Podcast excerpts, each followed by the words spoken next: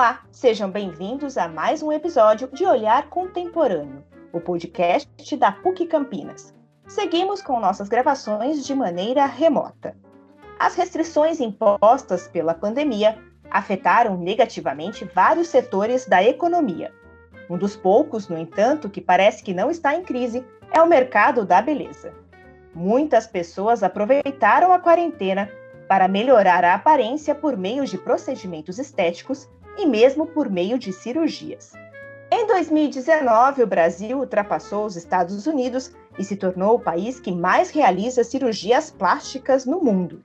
Os dados são de uma pesquisa da Sociedade Internacional de Cirurgia Plástica Estética, divulgada em dezembro de 2019. A pesquisa engloba cirurgias plásticas estéticas e os procedimentos estéticos não cirúrgicos. E boa parte desse público é composto por jovens, cuja procura por procedimentos cresceu 140% nos últimos anos. Estudos apontam que no ano de 2020, o setor da estética teve um faturamento que foi maior do que o registrado em 2019 e que pelo menos 82% dos brasileiros querem mudar alguma coisa em seu corpo. Entre os procedimentos mais procurados estão os implantes de silicone nos seios, lipoaspiração, rinoplastia, que é a cirurgia plástica no nariz, plástica nas pálpebras e o lifting facial. Um dos procedimentos estéticos que vem ganhando destaque é a harmonização facial, técnica não cirúrgica com o objetivo de corrigir os ângulos do rosto, deixando-o mais simétrico. Mas afinal, por que este mercado cresce tanto, mesmo em tempos de crise econômica e sanitária? Que critérios devem orientar a decisão de fazer uma intervenção capaz de modificar o corpo? Quais os cuidados na decisão de realizar um procedimento estético? Para falar sobre esse assunto, eu, Rafaela Ribeiro, e minha colega, Patrícia Mariuso, recebemos a professora da Faculdade de Psicologia da PUC Campinas, Mariana Zoppi, e o cirurgião plástico e professor da Faculdade de Medicina da PUC Campinas, Dr. André Coelho Nepomuceno. Primeiramente, eu agradeço a participação de vocês nesse episódio do Olhar Contemporâneo e começo perguntando para o Dr. André. É, diferentemente de outras especialidades médicas, nem sempre a indicação de uma cirurgia plástica é motivada por questões de saúde. Quais os critérios para indicar uma intervenção cirúrgica e ainda em relação ao aumento da procura aí de procedimentos estéticos né, por jovens, há uma idade mínima para esse tipo de intervenção do ponto de vista físico? Eu, eu que agradeço o convite, Rafaela e Patrícia. Eu acho muito bacana a iniciativa do podcast de ter esse olhar contemporâneo sobre as mudanças, na verdade, do comportamento em geral da sociedade frente a essa pandemia, né? As suas restrições e as suas imposições. Muita coisa a gente percebeu que, que mudou e eu estou super contente, ainda mais de bater um papo com a psicóloga e colega Mariana Zoppi, que também tem mestrado, ela também milita na área acadêmica, então acho que o tema é super pertinente e a gente vai poder contribuir um com o outro e, de repente, com todo mundo que está escutando. Vamos lá. Uh, na verdade, assim, uh, vou separar a sua pergunta em duas partes. A primeira parte você diz sobre os critérios para indicar ou não uma intervenção em cirurgia estética. Primeiro, assim, cirurgia plástica, infelizmente, lá no passado, apesar da cirurgia plástica, a palavra plástico derivado do grego, que parece que é moldar ou, ou formar, parece que a cirurgia plástica é, é uma arte que a gente com a mão vai moldando uma massinha de modelar ao bel prazer, quando na verdade não é. O nome cirurgia plástica ele, ele leva a gente a pensar isso, mas ela foi dividida um tempo atrás entre cirurgia plástica estética e cirurgia plástica reparadora.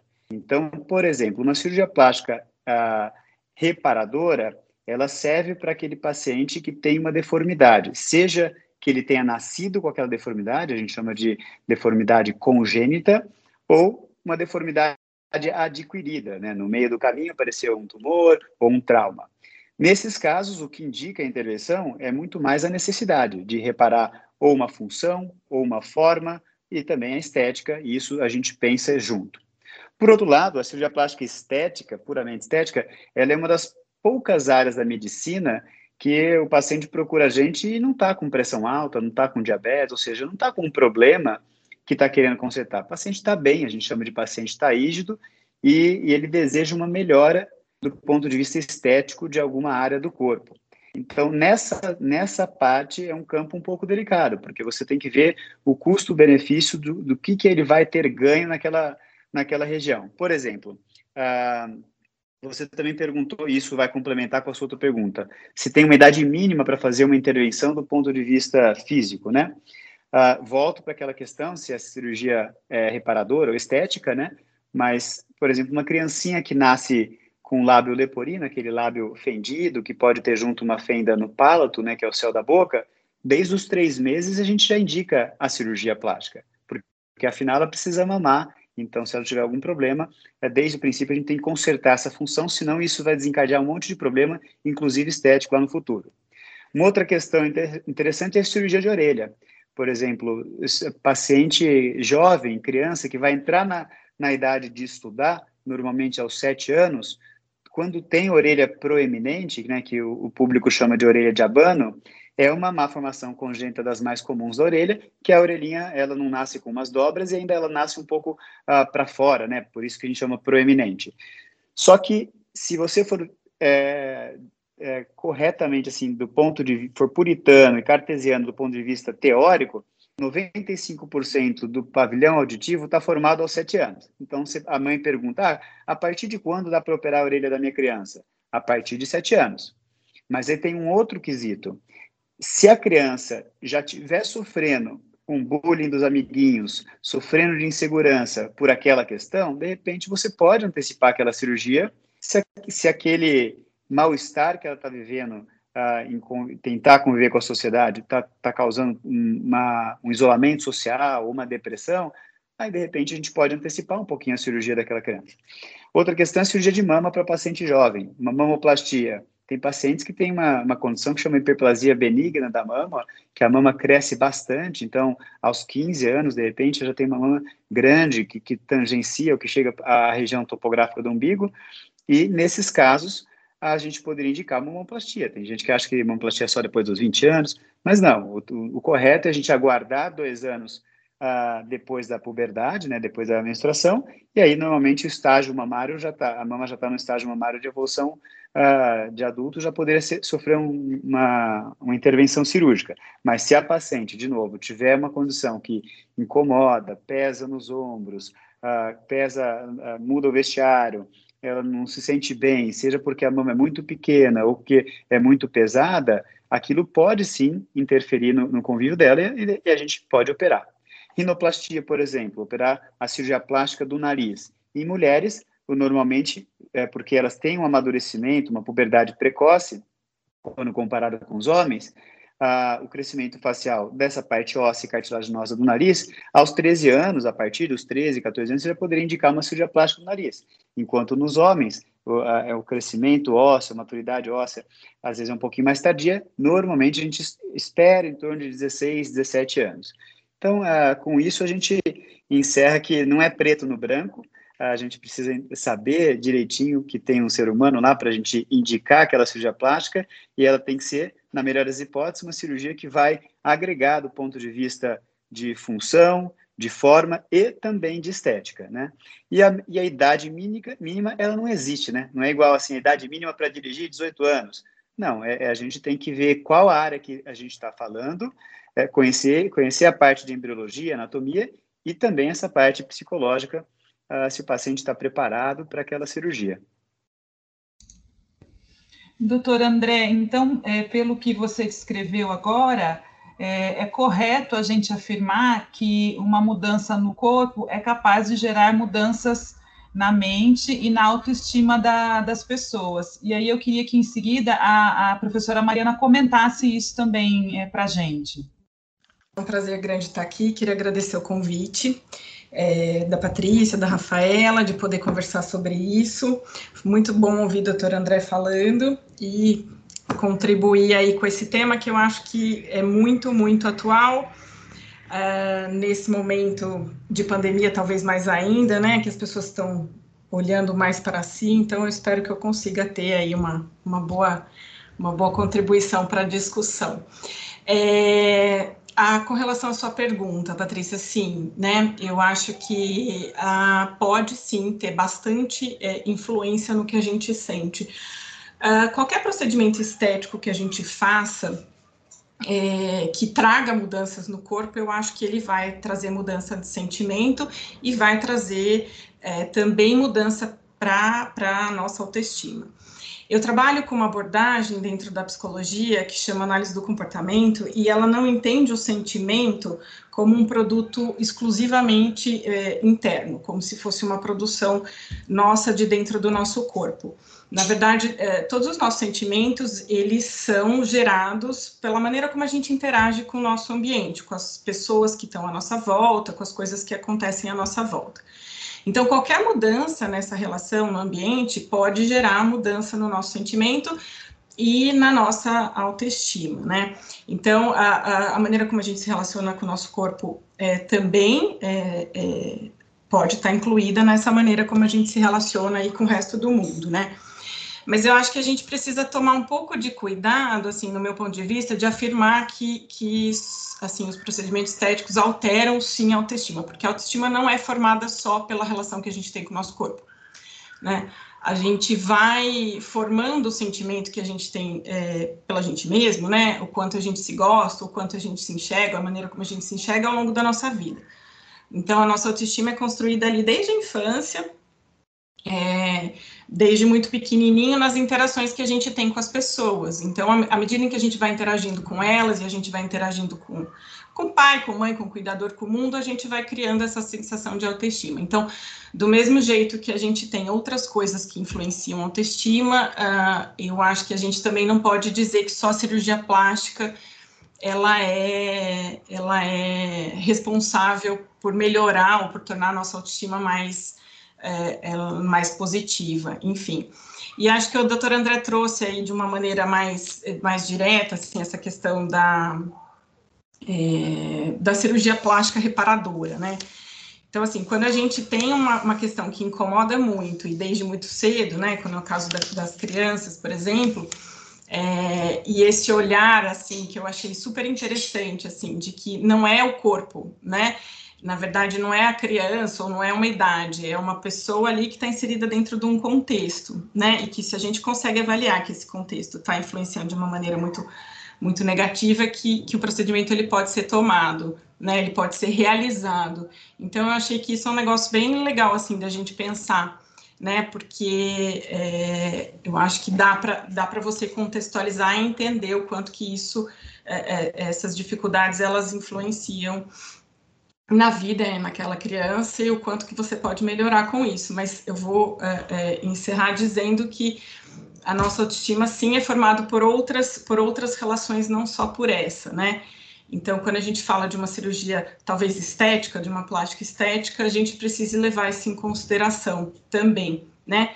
Que uh, a gente tem outras, outras, outras, outras variáveis influenciando aí na, na formação desse nosso sentimento, e a questão da, da relação com o corpo é só uma delas. Muito interessante, Mariana, e eu acho que é bem é, é, é interessante para a gente ter você é, trabalhando com a linha de análise do comportamento para a próxima pergunta que a gente gostaria de fazer, que é a questão dos jovens que, que a Rafa já trouxe na introdução. É, e nessa, nessa faixa etária é, é, muito comum, né, eles, essa insatisfação com o corpo. E as redes sociais parecem que ampliam um pouco isso, né, quando vinculam é, é, a ideia de um corpo perfeito e também oferecendo uma série de, de opções para mudar esse corpo. Eu queria que você comentasse um pouco, um pouco como que o adolescente pode, pode lidar um pouco melhor com tudo isso, com, com essa exposição, enfim, com esse cenário. É, de fato, Patrícia, eu acho que assim, hoje a gente tem, é, eu não acho que é só a rede social, né? Eu acho que assim, a gente tem uma, uma questão cultural de algum tempo aí que eu acho que, que, que forma um, uma, uma ideia aí de um corpo perfeito, né? E eu acho que a rede social ela, ela, ela acaba divulgando e ampliando bastante essa ideia. É, e na verdade, assim, principalmente para adolescente que está numa transformação com o corpo, enfim, é, e numa fase de vida que é, o conjunto, o, o, os outros, né, a, a, os amigos, enfim, o grupo é muito importante, a rede social acaba tendo um, um, uma influência bastante grande, né. Ah, quando a gente fala em corpo perfeito, a gente, a gente vai dizer que, que, na verdade, o perfeito muitas vezes é inatingível, né? Então, ele sendo inatingível, é, é, é, quase que garantido que a gente tenha frustração, né? Então, quando a gente cria essa ideia de que o corpo precisa ser perfeito, a gente vai certamente é, é, gerar frustração com isso, né? A gente tem visto no consultório, é, é, nos pacientes que a gente atende, tanto no consultório, enfim, na, na clínica particular, quanto lá na, a, né, os, os, pacientes que a gente atende no ambulatório lá da, da psicologia da PUC, pessoas cada vez mais jovens tendo dificuldade de lidar é, com o corpo. Então, a gente tem visto crianças de 9, 10 anos, às vezes até um pouco menos, preocupada muito com a aparência física. Né, e, e, já lançando mão de alguns recursos, né, de dieta, de maquiagem, para se sentir melhor com o próprio corpo, né. Então, assim, uma, uma, primeira questão que eu acho que eu colocaria é que, assim, né, esse, do mesmo jeito que eu coloquei para vocês, que o sentimento de autoestima, ele é, ele é gerado ali por, por interações que a gente tem com os outros, a, a, questão do se sentir bonito, ela também tem bastante relação com a maneira como a gente se coloca nas relações, né? Então, toda vez que a gente se coloca de uma maneira mais positiva, a chance da gente produzir é, é, relações que são positivas e afetem isso, uh, e, e, nos afetem com isso, acho que é uma coisa interessante da gente, da gente pensar, né? Porque daí a gente, a gente olha assim, que não é só o que a gente vê, né? Não é só o aspecto estético mesmo do corpo, né? Mas é o como ele, ele funciona. Eu fiquei pensando no que poderiam ser uh, dicas para os adolescentes mesmo, e a primeira coisa que me veio à cabeça é, é que, assim, na verdade, os cuidadores, os pais, os cuidadores, eles precisam ter muita atenção com isso, né? Eu acho que muitas vezes ah, existe né, é, é, é, a possibilidade de, de, também ser uma dificuldade para os pais, essa questão com o corpo, então é um cuidado que se precisa ter, mas enfim, eu acho que é, é, o olhar cuidadoso do pai para que ele consiga estimular essa criança a ter crítica do que acontece na rede social, né, para que ele entenda que uh, ali o que está acontecendo, né, o que ele vê na rede social, na verdade é uma, é uma realidade que muitas vezes é, é, tem filtro, que tem recursos para tornar aquilo mais bonito, né? Então você aprender a questionar isso, aprender a questionar né? Como que isso é possível? Como, como isso é possível na nossa vida e não nas, não, né? Que não somos os famosos que têm, né? Tanto tempo e recurso para se dedicar a isso. Eu acho que é uma forma, né? É, eu acho que é, uma outra forma é, é da gente procurar. Eu acho que um, uma coisa que a gente faz muito quando a gente tem essa questão da idealização do corpo é se olhar é, procurando os defeitos, né? Procurando aquilo que está faltando ali para chegar no, no, corpo perfeito, né? E a gente tentar olhar para aquilo que a gente tem de bom, e todo mundo tem alguma coisa boa no corpo, é, é eu acho que é, é um treino super interessante. Enfim, é, a gente precisa entender que o nosso corpo tem outras funções que não só mostrar e nem só a aparência, né? E que essa função é uma função bastante importante, né? É, enfim, acho que são, são, são coisas que são dicas que eu acho que são interessantes. E pensar nessa questão de que muitas vezes o nosso comportamento, a maneira como a gente se comporta frente a algumas relações, é, é, é, é ela, ela pode trazer para a gente essa sensação de ser, de, de ser bonito, de estar bonito, não só como a gente se apresenta fisicamente. Eu acho que essa é uma, uma reflexão bem importante. Legal. Doutor André, é, no caso aí da harmonização facial, né, o mais novo queridinho aí da, das celebridades, né, da, do público em geral, e vem ganhando muito destaque aí nas redes sociais, né, é um procedimento que busca aí um rosto mais simétrico, né, mas se a gente pensar que num homem normal as nossas duas metades corporais não são perfeitamente iguais, né, eu queria que o senhor explicasse um pouquinho aí esse conceito e se não há um risco aí, né, dessa questão, desse novo procedimento, é gerar uma pra, padronização aí da beleza, né? E outra coisa também que eu queria que o senhor comentasse um pouco também é sobre essa questão da, das polêmicas que vem também com esse procedimento, né? Porque tem muita gente que está ficando é, deformado, podemos dizer assim, com essa padronização, né? Tipo, desse, dessa harmonização. Então, eu queria que o senhor explicasse um pouquinho esse, esse conceito aí de, desse novo procedimento estético que está na moda. Olá. Bom, Patrícia e Rafaela, é, esse conceito de, de harmonização facial, ele não é novo, na verdade, é um nome que caiu muito bem, né? Porque, olha só, fala de face e de harmonia. Aí muita gente já confunde com simetria, né? E harmonia não tem muito a ver com simetrização, senão a lei áurea seria 4, né? E não 3,14, né? Número pi. Então, é, é, o assimétrico traz a beleza. A pessoa ter um olho um pouquinho mais aberto, uma sobrancelha diferente, um sorriso diferente. É isso que traz a beleza nas pessoas. Então, harmonização facial não é simetrização facial, não é para ser igual. E o termo harmonização facial ele pegou bem porque uh, muita gente andou militando na, na estética né, nos últimos anos, e, e, isso já era desde a época que a toxina botulínica deixou de ser usada para ah, para espasmos musculares, é, hiperidrose e outras coisas, e começou a ser usada para estética, né? A gente chama de medicina da agulha.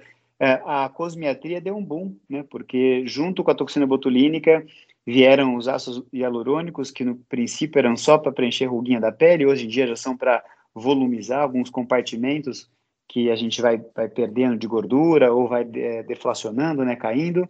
Uh, vieram os fios de sustentação, vieram os produtos que são capazes de estimular colágeno, e, e o, o, conjunto desses procedimentos, quando você usa de uma maneira correta, o que, que eu chamo de maneira correta? É um bom profissional que, que é capacitado para agir naquela área, ele faz um bom diagnóstico, né? Porque todos nós envelhecemos de uma maneira. Tem genética, tem os fatores epigenéticos, uh, e a gente avaliar em que fase do envelhecimento aquela pessoa está e qual a melhor ferramenta que a gente pode usar e abrir mão para tentar uh, trazer um rosto um pouco mais harmônico. E daí que veio esse termo, harmonização facial, onde você pode, naquele momento, para aquela paciente, usar ou toxina botulínica, né? muita gente usa o nome comercial, que é Botox, ou ácido hialurônico, uh, ou estimulador de colágeno, ou fio de sustentação, ou um peeling, ou um microagulhamento, ou um laser. Então, tudo isso pode ser usado junto, antes ou depois, dependendo da fase que aquela pessoa está,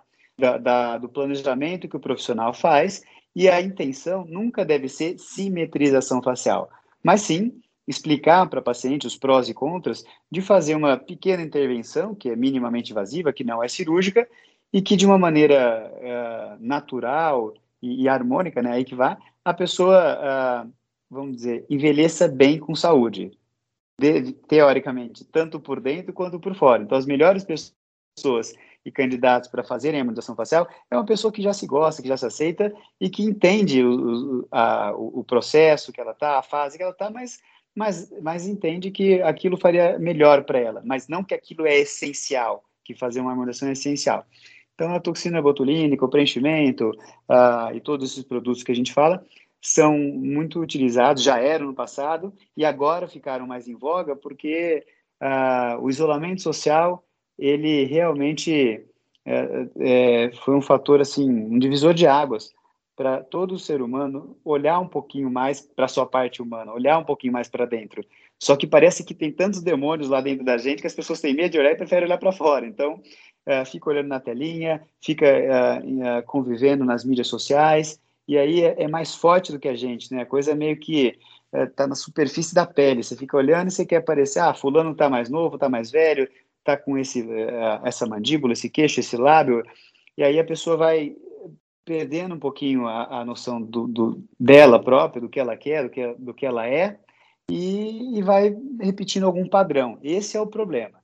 Então, assim, a, as ferramentas existem, a harmonização facial é, é, um termo que foi cunhado, eu acho que de uma maneira feliz, que tem que buscar harmonia e não simetrização, mas o uso dessas técnicas e desse conceito de harmonização facial tem que ser muito ponderado. Então, é bom que um profissional seja habilitado, saiba seus prós e contras, né, os riscos envolvidos e as vantagens de fazer, saiba indicar, saiba realizar e mais, saiba entender as expectativas do paciente, porque às vezes aquele paciente, no fundo, ele está sofrendo por dentro e está tá esterilizando todas as expectativas dele naquele procedimento, que no caso não é uma cirurgia plástica, mas é um procedimento cosmiátrico, né, que a gente fala.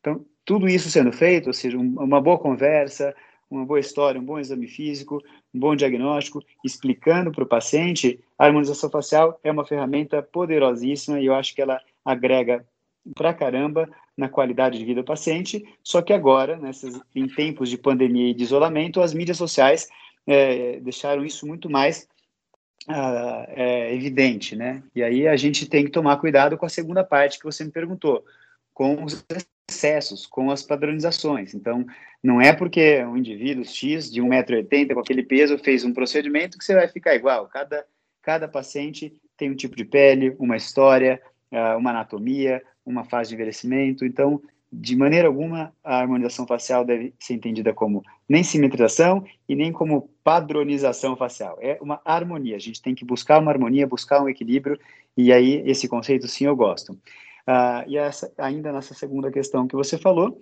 tem que tomar cuidado com os exageros, né? Muitas pessoas começam a fazer procedimento e aí eu acho que tem uma meia culpa aí, porque tanto o profissional pode perder um pouco a noção, uh, se o profissional não for muito habilitado, não for experiente, como o paciente. Então, imagina duas pessoas que não têm muito bom senso. Aí, de repente, todas elas, elas podem estar sempre entrando em, ah, em acordo, né? Ah, não, faz mais um pouquinho que vai ficar legal. Vai. E aí, é, é, acho que corre o risco dos exageros. Então, o profissional tem que ser uh, a pessoa que é o balizador, né? Ou seja, tem um momento que ele fala, olha, até aqui é, anatomicamente, medicamente, é seguro, é correto e agrega do ponto de vista estético. A partir desse ponto aí, o que você está me pedindo uh, vai gerar algum problema, seja uma desarmonia facial, seja alguma complicação médica mesmo. Portanto, eu não recomendo. Isso tem que ser dito, tem que ser uh, explicado e tem que ser orientado para que o paciente entenda. Então, a, esse alinhar das expectativas do paciente com as possibilidades que o médico ah, ah, domina né, dessa, dessa, da técnica tem que ser muito bem alinhado e explicado antes de ir para um procedimento, antes de ir para essa programação, para que tenham bons resultados de uma maneira ah, equilibrada, né? Acho que com isso a gente encerra essa parte.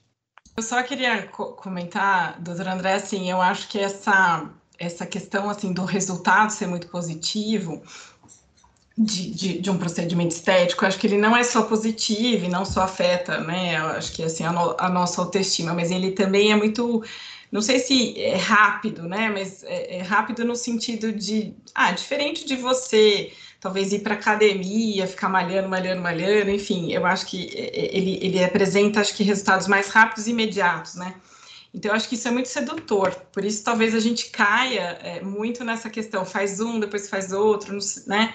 É, é, eu acho que a, a, o, o, resultado positivo transforma isso numa, numa, talvez nessa possibilidade aí dessa, dessa cilada, né? De ir fazendo um, depois fazendo outro, fazendo outro. É, Mariana, achei ótimo que é seu comentário, porque assim, eu vou falar um pouco da, da, da, da experiência privada que eu tenho né, na clínica, mais do que na, na acadêmica. É, já vi pacientes que eu operei mama e que mudaram o estilo de vida. As pessoas falavam assim: olha, eu era corcunda, eu escondia, ah, quando eu sentava, eu escondia minhas mamas porque eu não tinha, me incomodava. Assim como também já operei orelha de paciente que é mulher, né, que sempre escondia, nunca andava com o cabelo preso porque aquilo incomodava. Rinoplastia, então, paciente muda de vida. E lipoaspiração também, paciente que é, tinha um corpo e depois ela, aí sim ela se motivou para manter e alterar o estilo de vida e dieta. Sim, são alguns casos. Mas, por outro lado, eu, é, você linkou é, essa questão de fazer uma cirurgia, depois emendar na outra, porque às vezes é, uma, é, um, é um resultado mais rápido, né? E eu costumo muito valorizar, eu, eu chamo para os pacientes, eu falo que na vida a gente tem duas moedas super importantes, né? Que é o tempo e que é a saúde. Você tem que saber muito bem, né? É, quando que você vai trocar essas moedas, né? Porque tudo você vai ter que ou doar um pouquinho do seu tempo, ou doar um pouquinho da sua saúde, e assim vai. Então, para alguns pacientes que eu percebo que são coisas é, difícil, né? são intangíveis, né? Você percebe na hora que está conversando com, com, a, com o ser humano e com você conecta que a, o paciente não está no melhor momento. Eu costumo explicar. Vou dar um exemplo. Por exemplo, a pessoa vem aqui e a, ela está acima do peso, a vida dela está totalmente desequilibrada e ela quer fazer uma lipoaspiração. Eu explico, eu dou uma aula sobre a cirurgia tudo, mas mais do que isso, eu falo de comprometimento, porque as pessoas estão muito desesperadas com o agora, com amanhã, com como vai ser, com comparação, e, e isso dá uma aflição, dá uma ansiedade desesperadora, né? O, o a, pessoa buscar coisas no, no futuro, ah, como, quando for assim vai ser melhor, quando eu tiver mais magra. Quando... Então, eu, eu, uma maneira de eu me conectar melhor, eu falo para o paciente, olha, primeiro, não dá para operar acima do peso, porque, por exemplo, lipoaspiração emagrece e você tem riscos de, de operar quatro vezes maiores se eu fizer uma lipoaspiração com peso que você está, do que pessoas que não estão com seu peso, de ter problemas na anestesia ou na cirurgia. Portanto, se você chegar, aí eu calculo o índice massa corpórea, enfim, chego num, num, num, patamar e a gente conversa, olha, tem uma meta aqui para você chegar. Se você emagrecer, por exemplo, sei lá, 7 quilos, aí no retorno a gente reavalia. Isso é uma maneira fantástica do paciente entender que a resposta não é imediata, ou seja, que não é chegar lá e com uma nota de 100 reais comprar uma pulseira vermelha, que não, que é a vida dela, que é, que é um propósito, que é um objetivo, que é uma mudança que tem que vir de dentro para fora e ela tem que compartilhar daquilo. Ah, os pacientes voltam outro. Aqueles que estão tão comprometidos que não conseguem mudar nada da vida, obviamente eles não voltam. Aquelas que sabem que é o momento da vida que querem mudar, que elas querem se cuidar, que está interessada naquilo e que a cirurgia plástica é parte do processo, não todo, voltam depois, seis meses depois, com um peso adequado e faz a cirurgia e tem um resultado mil vezes melhor, porque não é só a parte estética, ela vai conseguir manter aquilo, ela se comprometeu porque ela adiou um pouquinho aquele desejo dela e, e eu acho que essa conexão é muito melhor quando a gente é, tira um pouquinho aquele peso de, olha, não é tão imediato assim não, vai dar um grande ganho, cirurgia plástica agrega pra caramba, mas você está comprometido com essa mudança? Você vai, a sua vida vai mudar, seu comportamento com os outros, a sua dieta, seu exercício físico, seu mindset também vai mudar, ou você só quer mudar a parte externa, né? Então, é uma maneira que eu, quando estou na clínica, eu converso com os pacientes e nesse exemplo que eu citei, o fato de adiar um pouquinho de desejo, da pessoa se comprometer com alguma coisa, seja a questão do peso, ou de cuidar da pele, ou da dieta, do exercício físico, para se preparar para a cirurgia, é uma maneira da gente se conectar e alinhar bastante essa, essa questão da cirurgia plástica com as expectativas, né? Eu, eu aproveito o, o, gancho que o, que o doutor André trouxe, ele já tinha falado um pouco disso na questão anterior, dessa condição é, para as intervenções ou cirurgias, etc., que também tem que ser interna, né? Você mencionou, doutor André, da, da pessoa ter uma maturidade é, psicológica, um amadurecimento, até uma autoestima, e, e queria que a professora Mariana comentasse isso, né, sobre, sobre a construção da identidade, considerando que o corpo é um dos meios para a construção da identidade, você acha correto afirmar que remodelar o corpo pode ser, em alguns casos, uma tentativa de reconstruir uma identidade de fora para dentro? Mudar o corpo tem mais a ver com revelar uma identidade ou se despir da sua identidade? Queria que você comentasse um pouco isso.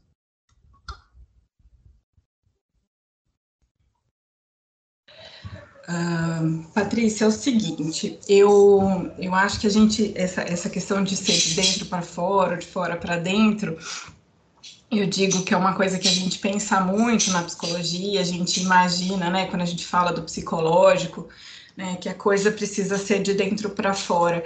Eu acho que o processo não precisa ser só assim, tá? Só de dentro para fora. Ele pode começar de, de fora para dentro, né? Então, quando uma pessoa vai até, por exemplo, a clínica de cirurgia plástica e fala, eu quero fazer uma cirurgia plástica, aí o cirurgião fala, olha, então emagreça um pouquinho, e ela começa a emagrecer, isso pode ser o start para uma mudança, inclusive interna, né? Então, assim, é, a, a, construção da identidade, né, dentro da maneira como eu entendo que o ser humano funciona, ele não necessariamente é só uma questão interna, ou do como a gente se relaciona com a gente mesmo, né? A gente vai construindo quem a gente é e a nossa identidade a partir de interações que a gente vai tendo com, com, com, com, as pessoas, com o mundo, com a maneira como a gente vai, vai, vai interagindo. A gente se conhece e a gente se percebe, a gente aprende a se reconhecer, a gente aprende a se conhecer também na, na relação com o outro e com o mundo à, à sua volta. Então a gente não, não, não precisa entender que essa é, é, a, a, construção ali da identidade ela só é interna.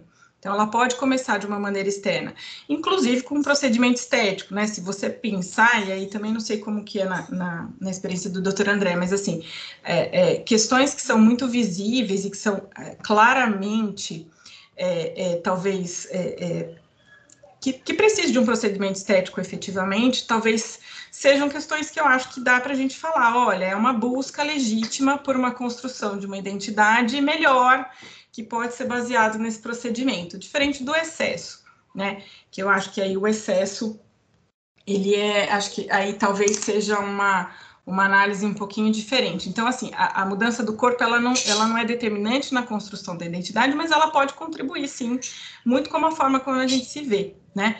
Então, assim, a gente pode começar a mudança, não precisa ser só internamente, pode ser de fora, mas eu acho que precisa de um conjunto de coisas para que a gente consiga entender. É, é, é, é, eu acho que tudo isso que influencia o como a gente está, né? Então, a maneira como a gente se sente, a maneira como a gente se percebe, ela tem influência do nosso corpo, mas ela tem também muitas outras influências. E que se a gente não tiver clareza disso, talvez a gente tenha caia aí num problema de tentar construir ou né, uma identidade que talvez não venha, né? Então, às vezes, a gente, a gente, a gente não chega aonde a gente quer com isso, né? Porque a, a, a, aquilo que a gente está vendo que precisa ser melhorado, aquilo que a gente entende que precisa ser melhorado, não é somente aquilo que a gente está vendo, pode ter outras coisas por, por trás disso, né? Então, nem sempre a gente consegue, com essa mudança, chegar nessa, nessa construção tão desejada. Muitas vezes, sim, né? Eu acho que muitas vezes é, sem dúvida, né? Mas nem sempre. Eu separo assim, eu acho ótimo, porque realmente eu acredito que a cirurgia plástica ela pode sim alterar a autoestima. Eu vejo isso. Só que eu separo entre os adultos e os jovens. O adulto, quando ele está é, já, já, passou por uma história, já está um pouco mais calejado, já é, teoricamente aqueles que já se, se entendem um pouquinho melhor, é, quando busca uma, uma alteração legítima, é fácil de entender. Por exemplo, ah, vai operar o nariz e o nariz realmente tem um carocinho que sempre incomodou muito, tudo mais. Não é aquela questão de vida ou morte, mas entende que aquilo ele está numa fase que seria bom ele operar e ele argumenta o porquê, tá? É diferente de um jovem que recebe como presente do pai de 15 anos, ao invés de uma viagem, uma cirurgia de nariz ou de 18 anos, ao invés do, do, do carro, sei lá, de 18 anos, ele recebe uma cirurgia. Aí eu tenho um pouco de receio, porque eu não sei se aquela personalidade está formada, se aquele paciente eh, que é jovem está operando porque ele de fato se incomoda com aquilo e isso melhorar a autoestima dele, ou se é porque o pai, a mãe, enfim, a sociedade já colocou que, olha, né, operar é uma boa e, e até vou te facilitar aqui, em vez de você ter um aniversário um presente, você vai ganhar a cirurgia como um presente. Isso, isso para mim é uma parte delicada, porque até depois eu queria saber a opinião da, da doutora Mariana, porque eu não sei se uh, um adolescente ele já está com maturidade para entender aquela decisão, ou se ele acha que é uma questão de vida ou morte, porque ele sofreu um bullying, ou porque ele está ganhando um presente do pai e da mãe, que também, de uma certa maneira, podem ter dado um reforço positivo. Essa é uma parte, para mim, mais delicada. Enquanto isso, o adulto, acho que ele já está um pouquinho mais esclarecido, é mais fácil.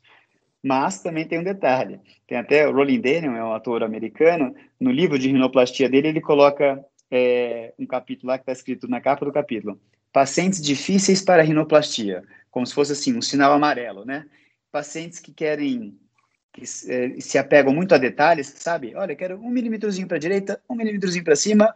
Você fala, poxa, um milímetrozinho, só se você inchar um dia, você já alterou dois milímetros, né? E que são muito exigentes, que são muito detalhistas e que são muito inseguros. Então, ele coloca uma série de, de coisas psicológicas, porque no fundo tem super a ver. Imagina um paciente operar uma unidade estética que está no meio da face, que pode alterar a maneira com que a pessoa se enxerga, com que outros enxergam ele, e não está preparado para aquela alteração, né? não consegue quantificar. Quando as coisas são muito fáceis de quantificar, a cirurgia fica mais tranquila a indicação, né? Ah, o nariz está em uma, sei lá, mega carocinho, fica mais fácil.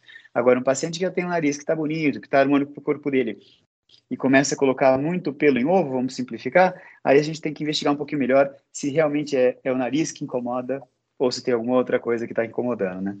É isso, queria só comentar. Legal. E, doutor André, o crescimento no mercado aí da beleza fez aumentar também o número de profissionais que oferecem serviço nessa área, né? Hoje encontramos profissionais de diversas áreas se aventurando, podemos dizer assim, no mercado da estética. O senhor até já comentou um pouquinho sobre os riscos realmente desse profissional, talvez não é tão habilitado, fazer um tipo de procedimento, né? Então, quais são aqueles que realmente podem atuar nessa área e quando se trata de uma cirurgia plástica, quais os riscos envolvidos, talvez, de cair na mão aí de um profissional tão, não tão bem qualificado? Ah, é complicado, hein? Complexa a pergunta, saia justa. Uh, de fato, uh, o universo da cirurgia plástica estética, é, ele atraiu muita gente para esse mercado nos últimos anos. Uh, talvez por, por esse viés, né? Dentro de toda a medicina, são raríssimas as áreas que um paciente está bem e quer melhorar uma condição estética e ainda está apto a, a entrar pro, uh, e não operar pelo plano de saúde, mas sim pela medicina privada, né? Para aumentar uh, alguma autoestima nesse sentido. Só que a questão é, existe o, o, ato médico, ou seja, o que um médico pode ou não pode fazer e que outros profissionais também podem ou não podem fazer. Ou seja, está estabelecido uh, cada área, teoricamente, o que pode fazer. E o cirurgião plástico, ele é o cirurgião uh, que é médico, que é cirurgião geral e que fez residência em cirurgia plástica, ou seja, é especialista em cirurgia plástica. Então, na hora de procurar o seu profissional, vocês têm que ver porque não é à toa. Um, um cirurgião plástico, ele passou por seis anos de medicina, dois, três anos de cirurgia geral, mais três anos de cirurgia plástica, ele pegou o CRM dele, foi certificado com um, um registro de especialista, no Conselho Federal de Medicina e agora ele está habilitado a fazer a cirurgia plástica. E ele pode ou não treinar mais de um ou outro procedimento, por exemplo, mama, abdômen, enfim, a face, nariz e assim vai. Uh, outros profissionais uh, têm entrado nesse mercado e, como eles não são formados para isso, mas são só atraídos pelo apelo uh, mercantilista da, da área, eles não estão tão habilitados a lidar com complicação. Então, um bom profissional, ele ele ele está aumentando a margem de segurança dele, ou seja, ele sabe o que ele deve fazer, porque ele também sabe o que pode estar envolvido no, na, na complexidade daquele procedimento, e se ele enfrentar uma complicação, ele vai saber contornar. Já outros profissionais que não são cirurgiões plásticos, no caso da cirurgia plástica, uh, se eles se aventurarem a fazer algum procedimento e tiverem alguma eventual complicação, Primeiro que eles não têm respaldo uh, uh, jurídico, né? Porque eles não têm o órgão de classe que o legitimam para isso. Segundo que eles também não têm muitas ferramentas para lidar com a complicação. E complicação a gente está falando, em caso de cirurgia plástica, de, uma, de um coágulo na veia, de uma embolia pulmonar, que são coisas raras, mas podem ser uh, fatais, né? Levar ao óbito, de eventos vasculares, ou seja, uma necrose de alguma área que o paciente foi mexer, uma infecção. Então, assim, riscos existem.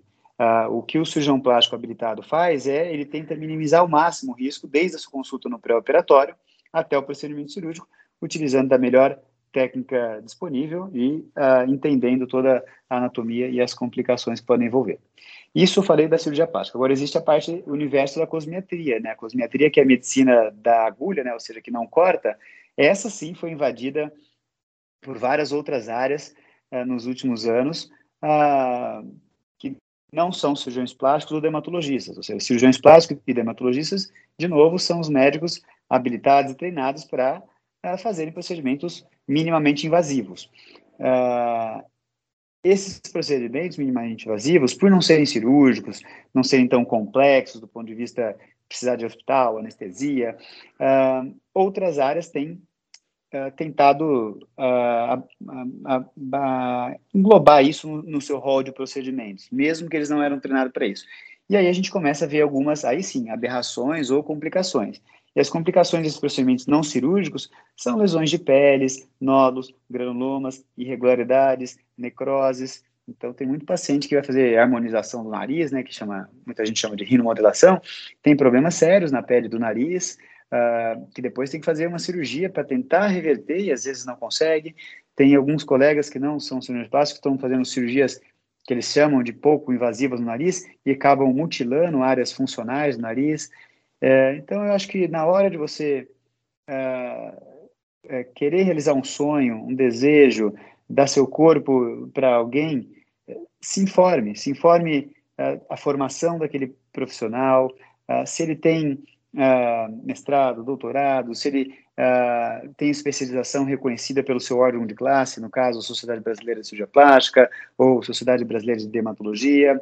Converse com alguns pacientes que já passaram uh, pelo aquele colega. São maneiras de você pergunte sobre anestesia, sobre o procedimento, sobre os riscos, uh, para você tentar andar num terreno um pouco mais seguro, né? Eu queria de novo retomar um ponto que o doutor André, André trouxe, né, quando ele mencionou que às vezes chegam pacientes que querem modificar um milímetro para cá ou para lá, um centímetro, etc., né? E aí perguntar para a professora Mariana se esse excesso de cuidado com a aparência ou a preocupação em se adequar a determinados padrões, etc., isso, isso pode levar, ou se isso, enfim, caracteriza algum tipo de transtorno psicológico. É, todo excesso, Patrícia, precisa ser visto com muito cuidado. Né? Eu acho que é, é a gente precisa entender é, e entender qual que é o contexto que ele acontece, né? Acho que isso vai de encontro também com a, com a pergunta que ele falou mesmo, né?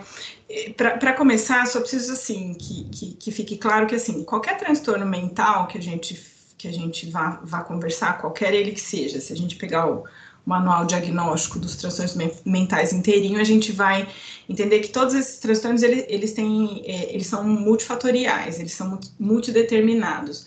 Então, assim, a gente não tem a influência de um único fator sobre eles, né? É, é, a influência cultural, ela é, ela é importante, mas ela não é única. Então, a gente tem outra, outros fatores. A gente tem questões genéticas, a gente tem questões de história pessoal que estão influenciando, né?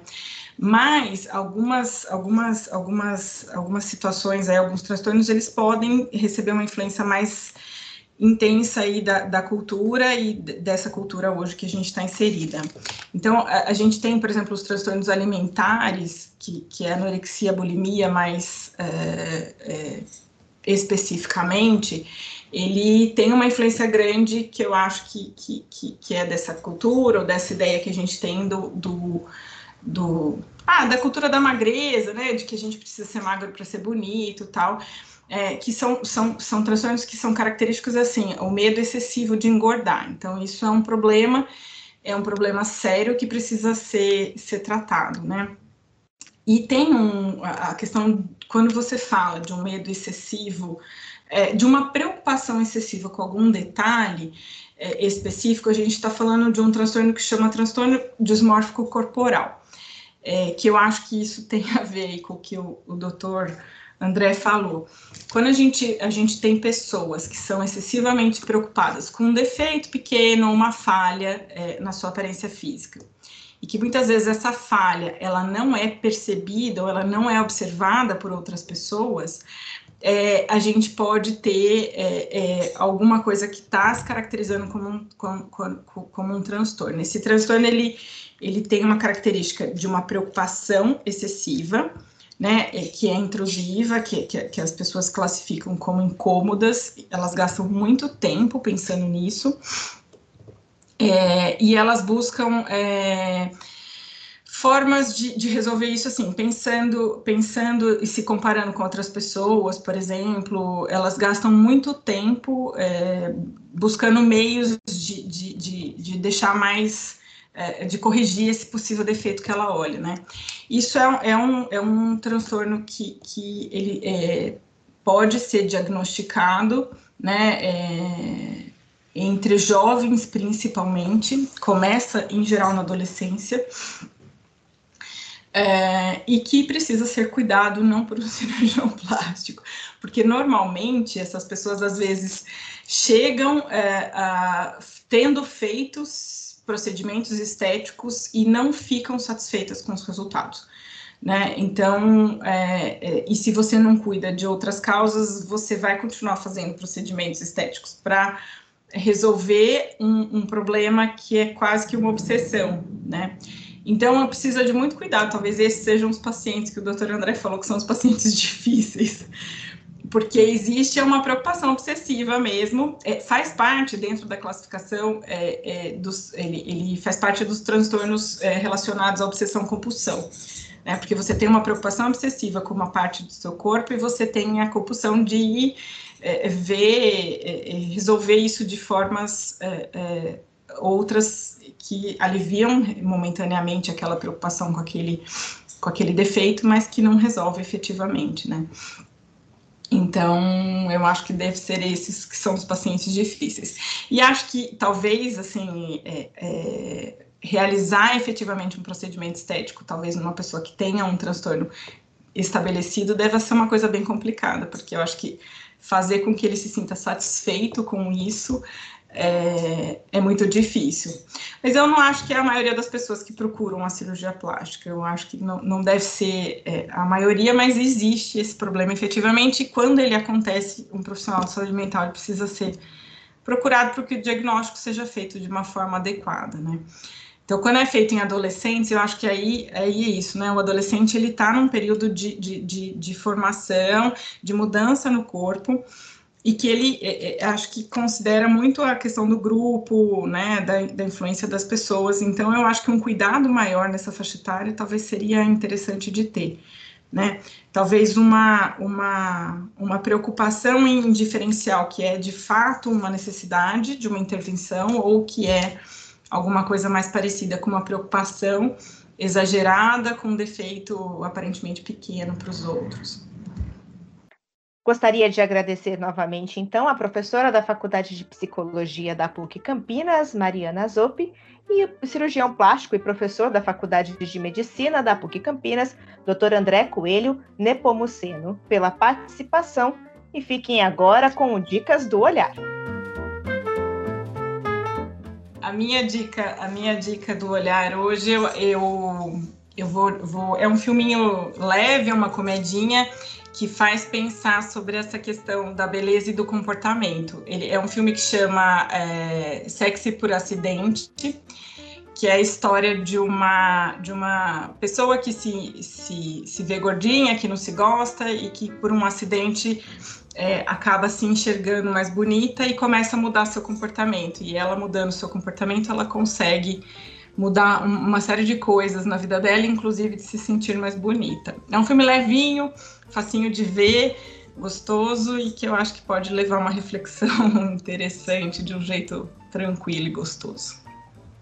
Bom, minha dica para o olhar contemporâneo, uh, eu pensei no que a gente está vivendo, né? São anos difíceis de pandemia, de muitos imponderáveis, e eu vejo uh, muita, muita gente ansiosa, ansiosa com o que passou, ansiosa com o que vai ser, e aí, essa ansiedade toda com, com, com o tempo, com a idade, com ontem, com amanhã, como vai ficar, uh, eu acho que eu pensei em indicar o livro que chama O Poder do Agora, de Eckhart Tolle. Uh, esse livro é muito bom para a pessoa tentar, mesmo a gente que não é psicólogo, uh, pelo menos a gente de uma maneira diferente e tenta controlar um pouquinho, tenta entender o que de fato é, é, deve ser focado, né? Ou seja, o momento agora, o que você tem, a sua saúde, esse momento que vai é, fazer a diferença. Não é o que passou, nem o que vai ser, e você tentar aproveitar da melhor maneira. Ou seja, conhecer um pouquinho você, se tornar mais consciente do, do, do, da sua essência. Isso vai ajudar você para a vida. Então, eu gostei muito desse livro, O Poder do Agora, e eu, eu deixo ele como, como dica para o olhar contemporâneo.